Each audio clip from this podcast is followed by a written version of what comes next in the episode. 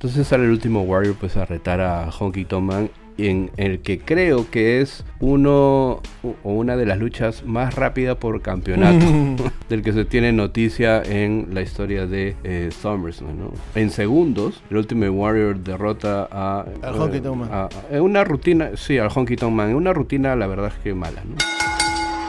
¿Qué tal amigos? Bienvenidos a una nueva edición de su sitio favorito de lucha libre en español, Wrestling.com como cada semana, para comentar, para conversar sobre un tema relacionado a la lucha libre, como siempre con la grata compañía de mi gran amigo y compañero JF. ¿Qué tal JF? ¿Cómo estás? Ya estamos próximos a una nueva edición de SummerSlam. ¿Cómo estás? de- ¿Cómo están amigos de Wrestling Punto? Bienvenidos al canal.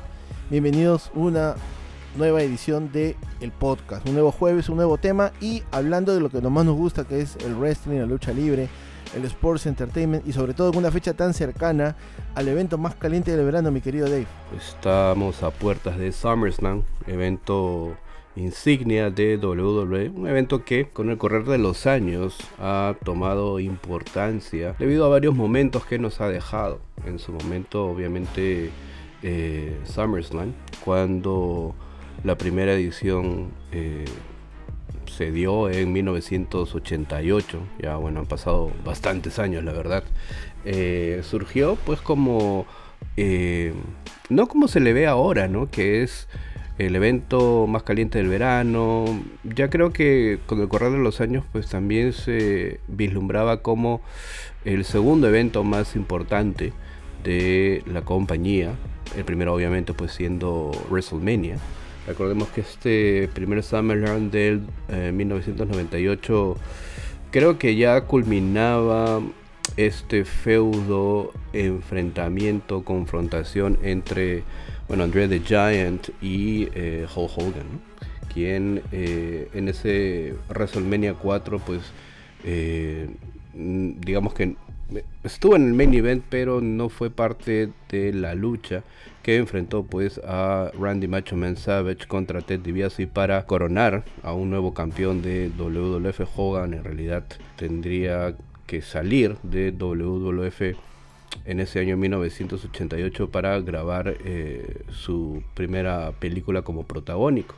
En ese SummerSlam de 1998, en el evento estelar, pues tuvimos a Ted DiBiase haciendo pareja con André el Gigante para enfrentar a Ted DiBiase, o perdón, para enfrentar a Hulk Hogan y a Randy Macho Man Savage, Jesse the Body Ventura, de personaje, ex luchador, ex gobernador del estado de eh, Minnesota, fungiría como árbitro. ¿no? Pero bueno, eh, así que con esta pequeña introducción, no tiene nada de pequeña, pero bueno, vamos a hablar, comentar y recordar algunos momentos de este evento SummerSlam. Así que vamos a seguir.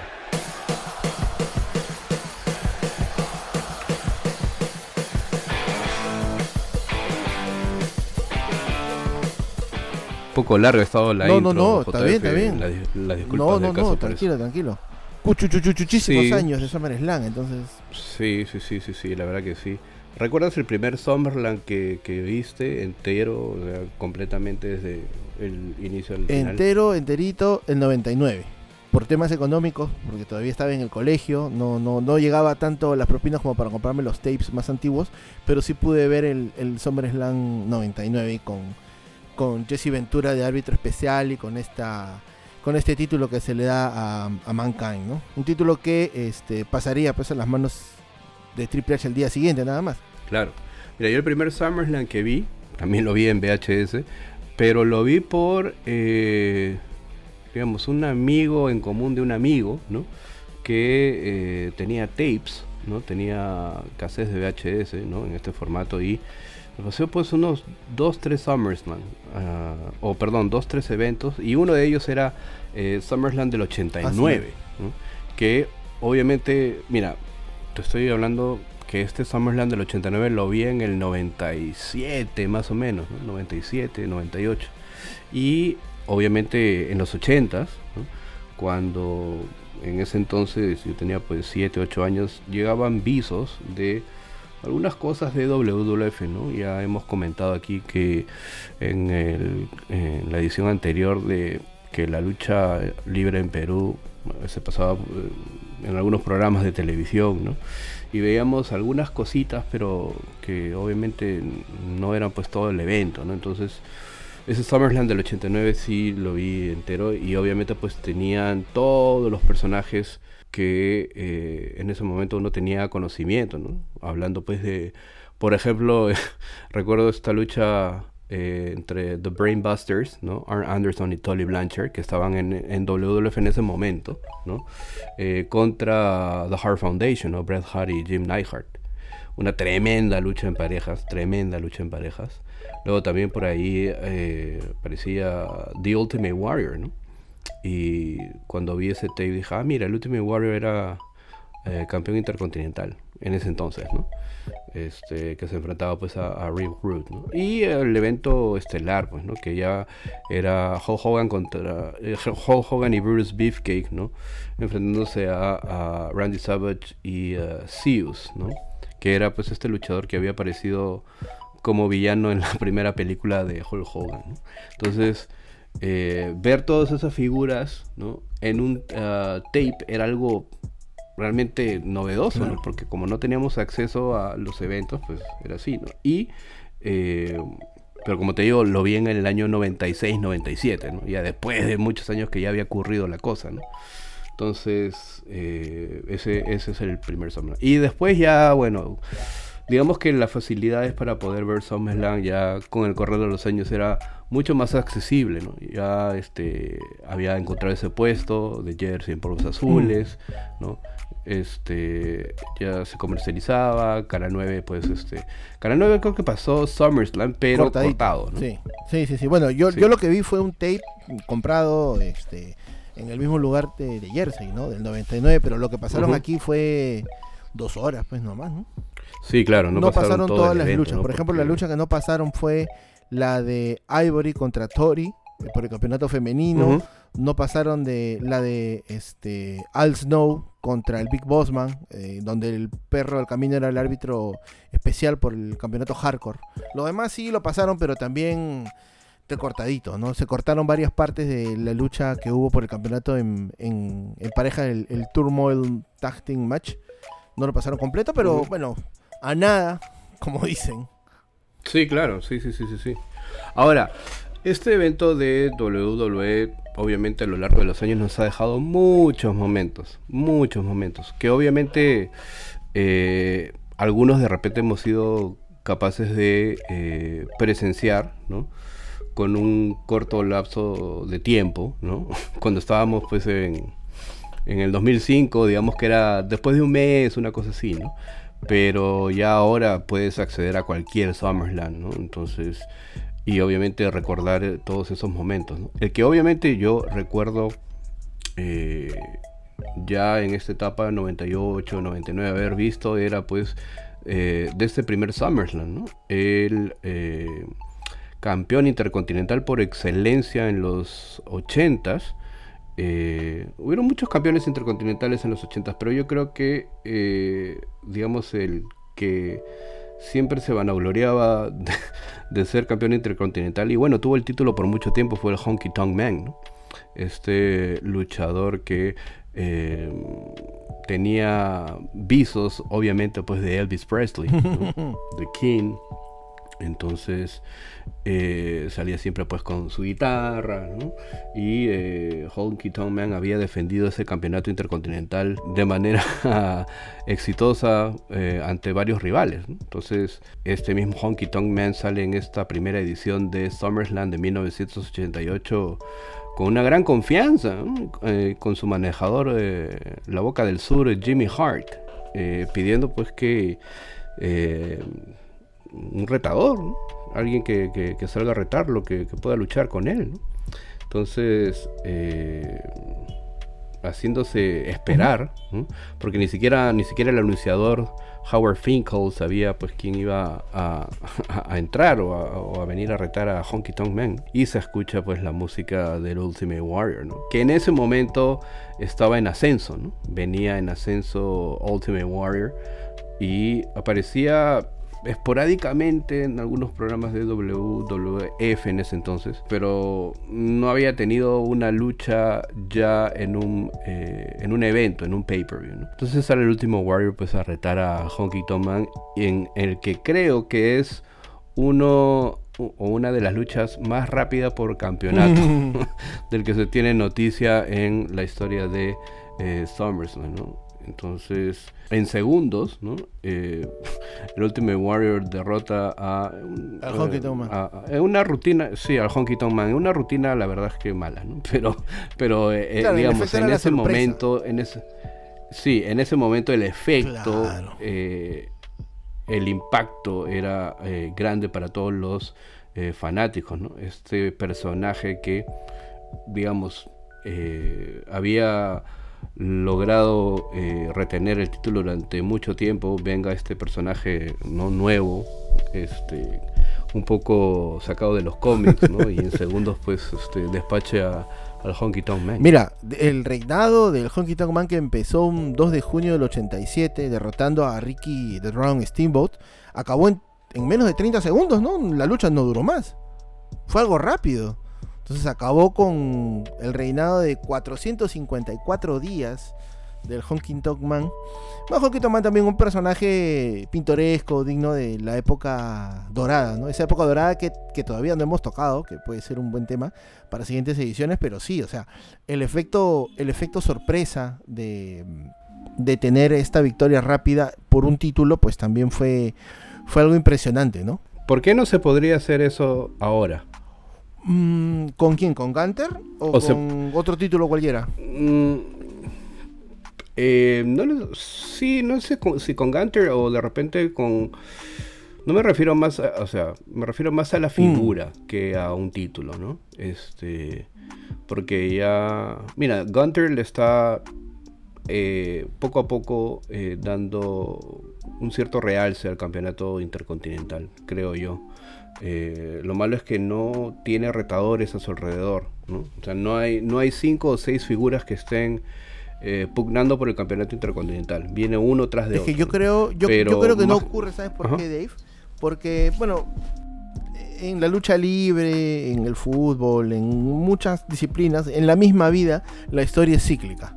Entonces, mucho W y a las empresas se les critica el tema de poder reciclar las historias, los combates, los reinados. Entonces ahorita yo creo que W se está enfocando más en, en actualizar esos récords y tener figuras este, prominentes para sus nuevas enciclopedias, ¿no? nuevos datos, etc que dar este efecto sorpresa, ¿no? Porque si ahorita el producto está bastante criticado, ¿qué será pues si emulamos lo que pasó este el 29 de agosto del 88, ¿no? Que en menos de 30 segundos acabó un reinado. Entonces yo creo que vamos a verlo sí, pero no creo que por un por un título, ¿no? Yo creo que va a ser de repente alguna estrella que, que esté en ascenso, que podría llevarse una, victoria rápida sobre algún talento que en este momento no tenga un título, ¿no? Creo yo. Sí, claro, sí. Obviamente SummerSlam también ha sido un evento que ha traspasado fronteras y esto ocurrió en el año de 1992 cuando WWF SummerSlam se, se hace en, eh, en Londres, Inglaterra, eh, más concretamente en el Wembley Stadium, en el antiguo Wembley Stadium, porque ese Wembley Stadium, o ese estadio de Wembley se demolió y se construyó otro adyacente, ¿no? Eh, ese año, ¿no? 1992, creo que ya lo he dicho en el podcast, ¿no? Fue muy bueno para eh, lo que era espectáculos. Concretamente el Wembley Stadium, ¿no? En ese mismo año el Wembley Stadium realizó eh, meses atrás, ¿no? En abril del 92 el concierto tributo a Freddie Mercury, que para mí personalmente es uno de los mejores eh, conciertos tributo musicales, ¿no? que se hayan dado por la participación de diversas figuras de la música. Estamos hablando pues de todos los digamos, figuras de la música que ya tenían cierto reconocimiento y eh, bandas que estaban en, la cima de la popularidad, ¿no? Estamos hablando pues de Guns N' Roses, Metallica, Extreme, Def Leppard, uh, y figuras ya reconocidas como David Bowie, uh, George Michael, uh, Elton John, ¿no? Eh, un tremendo concierto, la verdad. Y bueno, uh, WWF decidiría cruzar el charco y presentar allí a SummerSlam. Eh, de 1992. ¿no? Y eh, la verdad es que cuando uno se pone a analizar ese SummerSlam, posiblemente no haya habido una buena calidad de luchas. Más que nada era el aspecto visual de la presentación uh, del espectáculo. Uh, una lucha buena, buena, buena, bueno, solamente el main event, ¿no? que fue uh, The British Bulldog, ¿no? la figura local, ¿no? eh, contra Bret the Hitman Hart, ¿no? por el campeonato intercontinental, o sea, ni siquiera por el campeonato máximo de WWF. Que también hubo una lucha por el campeonato máximo de WWF, pero la verdad es que no. no Casi nadie la recuerda. No, no, no. sí, sí, sí, porque, porque en realidad, pues, es, sí, la verdad que sí, ¿no? Por el resultado también, ¿no? O sea, eh, el Ultimate Warrior contra Randy Savage, ¿no? Retomando eh, su confrontación ¿no? de hace un año en WrestleMania 7, pero obviamente que no, digamos, no tuvo un buen desempeño esa lucha. ¿no? Sí. También, eh, uh, digamos, muchas figuras que no tenían cierta relevancia, ¿no? Poner pues a Nails, ¿no? Este personaje... Este convicto. este personaje este precioso. De, de, convicto, ¿no? Claro, este precioso ahí, ¿no? Este Crash, Ripple Man, que era un reciclaje de eh, eh, este, uno de los Demolition. Virgil ¿no? también. Virgil, sí, entonces... Uh, por ahí pues la entrada de Legion of Doom, ¿no? Este, impresionante con, con esas motos, ¿no? Este, Harleys, ¿no? Y, este, y la entrada pues del Undertaker, ¿no? En esta carroza fúnebre, ¿no? Con Paul Bearer, ¿no?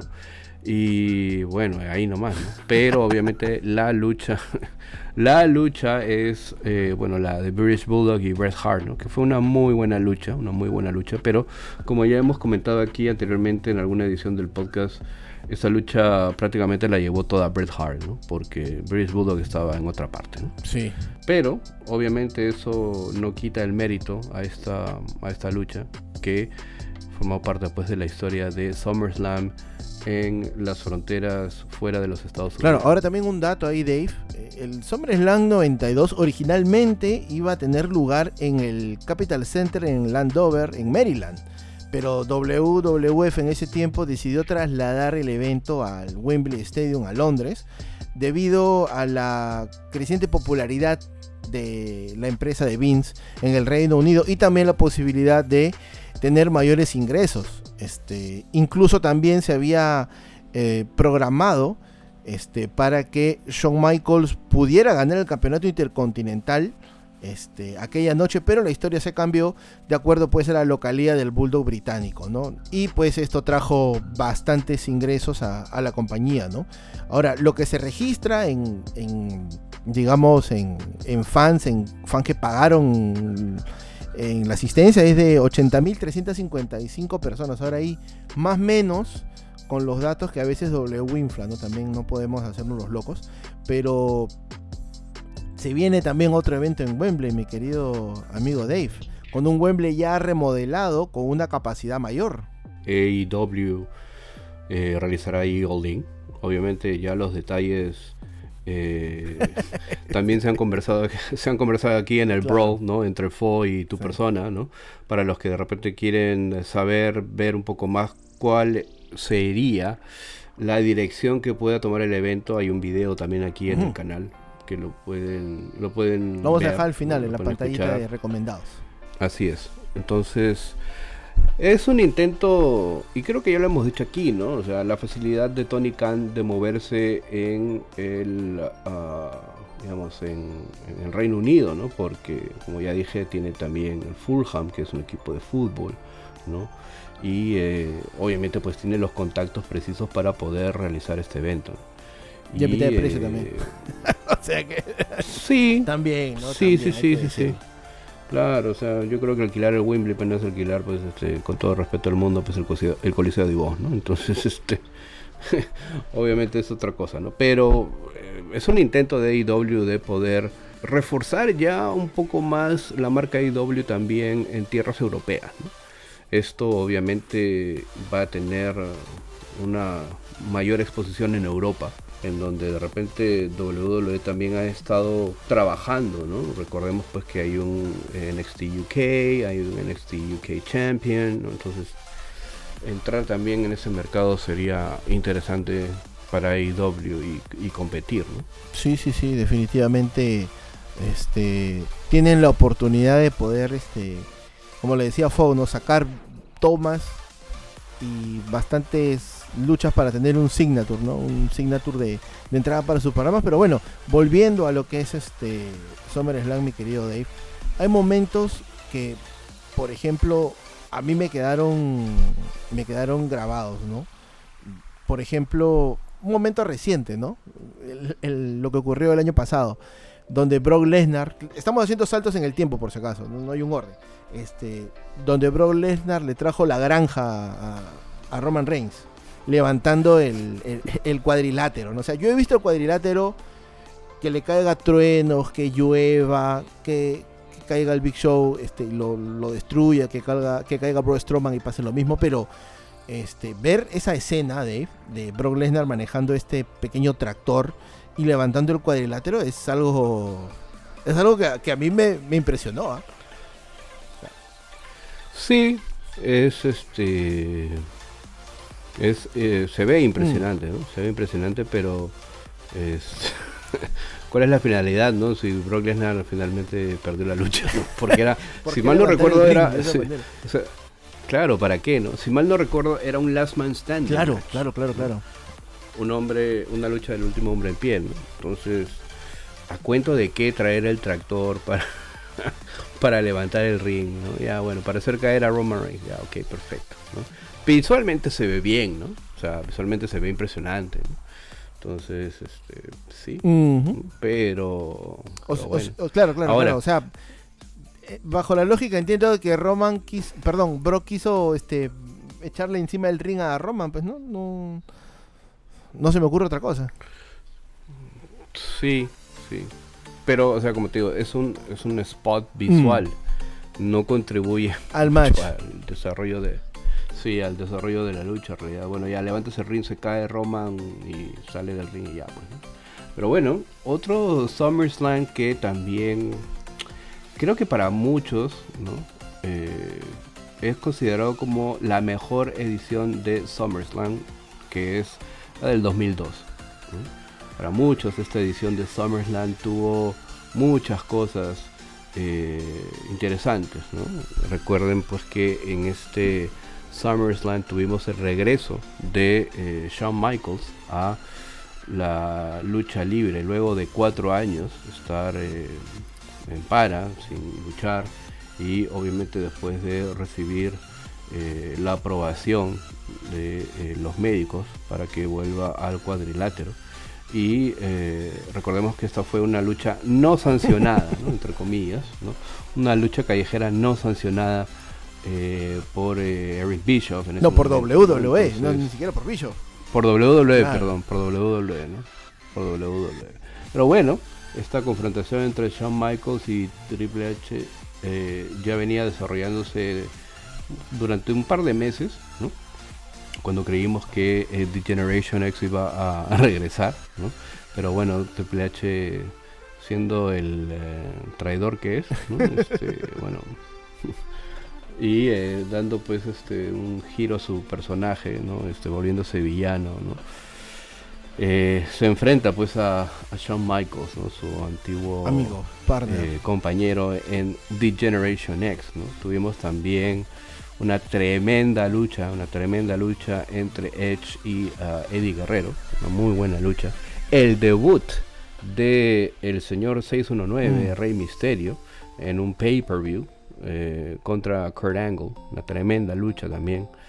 Ah, otra muy buena lucha que enfrentaba pues a las dos marcas, a Raw y SmackDown, ah, por el campeonato intercontinental, entre Rob Van Dam y ah, el desaparecido Chris Benoit. y eh, finalmente en el evento estelar un joven, uh, Brock Lesnar, que eh, tenía meses en la compañía, literalmente en el roster principal, ¿no? En el roster principal tenía pues unos 2-3 meses, habiendo ganado el torneo Rey del Ring. Uh, Debutando en el Raw Post este WrestleMania. Así es.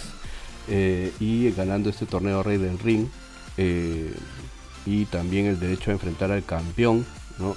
Eh, indiscutible, eso se llamaba, el campeonato indiscutible de WWE, La Roca. Tremenda lucha también y bueno, La Roca también ya estaba pactado para hacer algunas cosas en Hollywood, ¿no? Y bueno, Brock Lesnar gana. Rápidamente su primer campeonato máximo, eh, muy joven, eh, siendo en ese momento pues el campeón mundial más joven de la empresa al derrotar a La Roca. Entonces, este Summerland del 2002 eh, para muchos es ah, una de las mejores ediciones del evento. Sí, o sea, mm, el tema de lo resaltante del regreso de, de y el camino a esa lucha, ¿no? O sea, la previa a esa, a esa lucha fue. Es espectacular. Muy, bien, hecha. Con Triple H sacando siempre lo peor de él. lo, peor, lo traicionero que puede No, y el, pieta, el pietaje de resumen oh, también es muy bueno. Sí, claro que sí. O sea, claro que sí. Y también la gente cómo se le volteó a la roca. Porque la roca llegaba como el, como el face. Y Brock era el heel. Y la gente, la gente se le volteó porque este, nosotros somos así medio tóxicos, pero los fans, ¿no? Despreciamos a quienes nos dejan. la verdad. Yo creo que sí, sí, sí. Yo creo que claro, yo creo que ya habían algunos leaks en ese entonces, ¿no? Algunas eh, páginas, algunos leaks que deslizaban la posibilidad de que La Roca podría marcharse a eh, hacer cosas en Hollywood, ¿no? Entonces, eh, justamente por ese, por esos leaks es que la gente mostró su rechazo a la roca, De manera muy, muy eh, marcada, digamos así, no se escuchan los abucheos. se, escuchan mal este, los abucheos y bueno, sirvió, ¿no? Sirvió para que la roca pueda regresar después como, como, como Gio. O sea, se tenía que aprovechar de alguna manera esa, ese, eso que se jugó en contra, ¿no?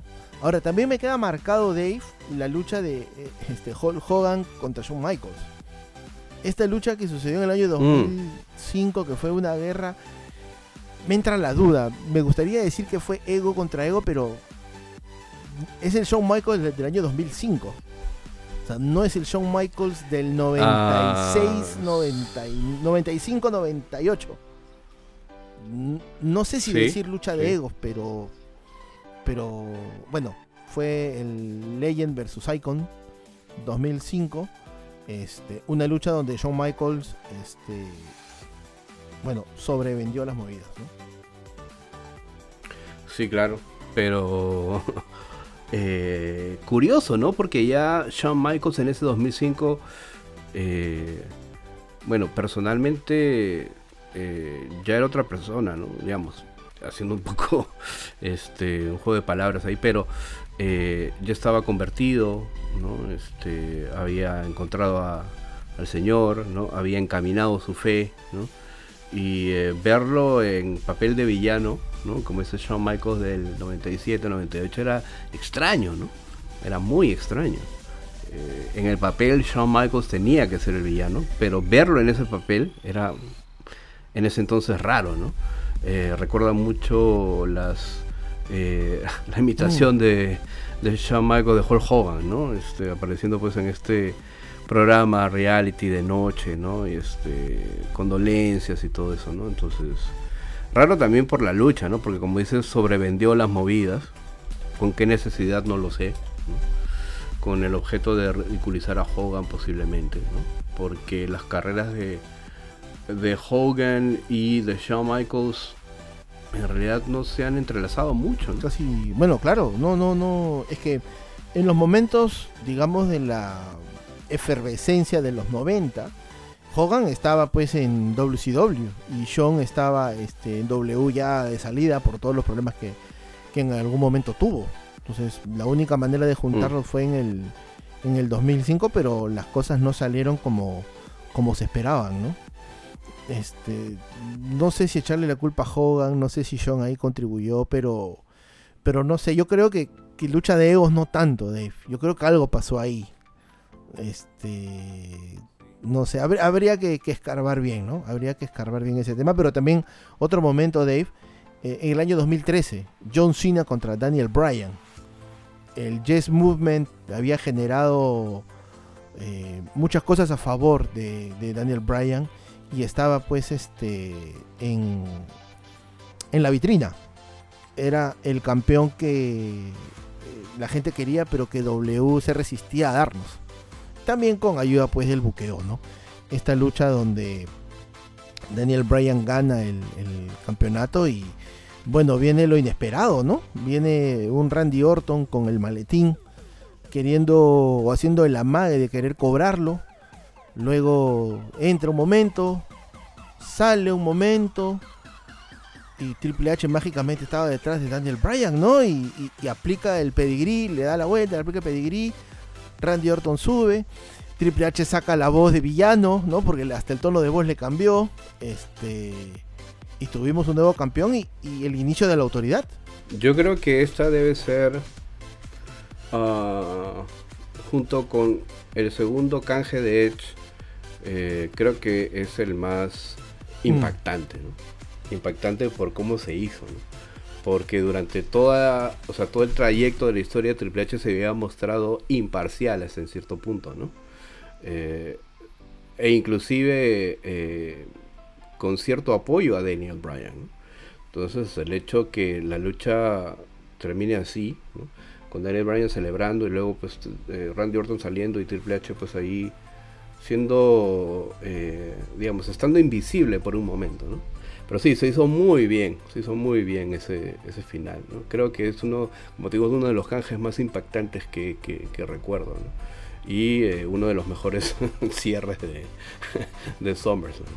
Pero bueno, hablando también de eh, momentos impactantes, eh, recuerda, hay que recordar pues al actual campeón norteamericano de NXT, el señor Dominic Mysterio, que en ese entonces, 2005, pues era, solamente un niño, ¿no? De 8, de 8 9 años, ¿no? Entonces, esta pelea entre Rey Mysterio y Eddie Guerrero, también una muy buena mm. historia, llegando a culminar en este ladder match, ¿no?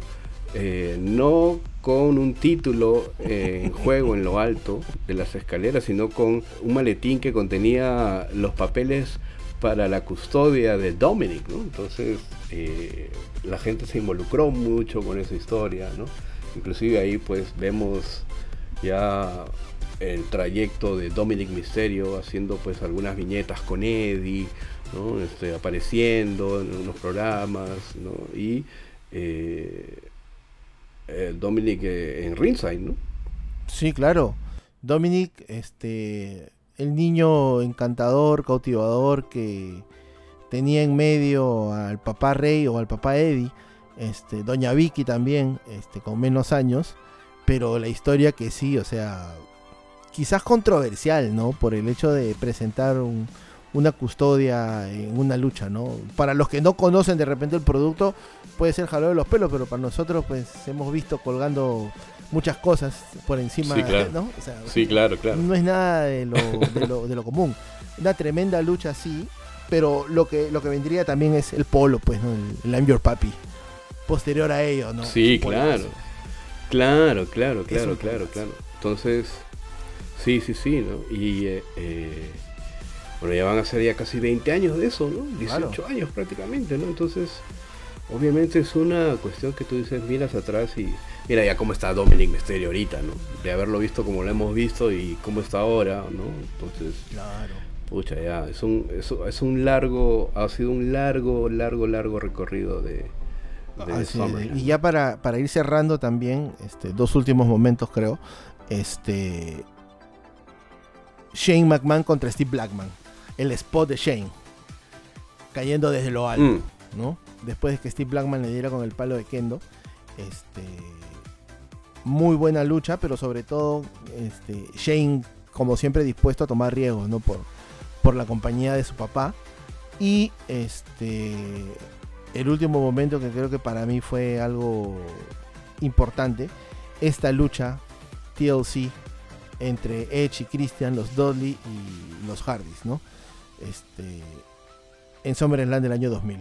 Una tremenda, tremenda lucha este, de esta trilogía que empezó en WrestleMania 2000, continuó en SummerSlam y terminó pues este, en WrestleMania X7. Tremenda lucha la de SummerSlam. A mí la de SummerSlam me gusta más que, que la de WrestleMania.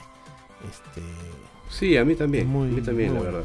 Y mira, estos dos momentos que ha mencionado, ¿no? El spot de Shane contra Steve Blackman por la lucha del campeonato violento y este primer TLC, ambos son de SummerSlam del 2000, Entonces, eh, creo que también es una muy buena edición de SummerSlam. Recuerda que también aquí hay un 2 de 3 caídas entre Chris Benoit y Chris Jericho, que también es una muy, muy, muy buena lucha. Y eh, bueno, el evento estelar, que básicamente fue una triple amenaza por el campeonato de WWF entre el campeón La Roca, Triple H y Kurt Angle, pero con el adicional de este triángulo amoroso entre Triple H, Stephanie McMahon y Kurt Angle, ¿no? Claro, ese, triángulo amoroso. con, me acuerdo el, el, video, ¿no? De este, el video package de la presentación del match. Este, con Kurt Angle besando a, a Stephanie y los fuegos artificiales detrás, ¿no? Se me acuerdo clarito. Claro. Sí, sí, sí, sí, sí. Pero bueno, vamos a ver qué nos deparará el evento eh, más caliente del verano o The Biggest Party of the Summer, la fiesta más grande del verano, este día sábado que eh, se va a llevar a cabo en Detroit, Michigan y eh, obviamente ya tendremos nuestras predicciones, ¿no? Para antes del evento y que más o menos puedan hacerse una idea de lo que pensamos que podría ocurrir en SummerSlam. Así que nada, Muchas gracias por habernos escuchado. Si ya llegaste hasta aquí, no te olvides de darle like a este video, por favor. Comenta, comparte. No te olvides de también suscribirte y activar la campanita para que puedas recibir notificaciones cada vez que Wrestling y Punto cuelgue un nuevo video. Así es, si ya llegaron hasta aquí es porque les ha gustado el contenido, lo han encontrado en el canal. Y si lo encontraste de casualidad, suscríbete, activa la campanita comenta cuál ha sido tu mejor momento de SummerSlam. Y nada, agradecerle siempre a todas las personas que nos escuchan. Y nada, ya nos estaremos juntando también para las predicciones del evento más caliente del verano y también para el respectivo extra con los comentarios posterior a lo que nos traiga SummerSlam. Un SummerSlam que este, promete para algunos, para otros más de lo mismo, pero bueno, hay que esperar, hay que esperar este que el evento se dé y disfrutarlo, Dave. Así que nada, un abrazo para ti, un abrazo para todas las personas que nos escuchan. Se cuidan. Bye.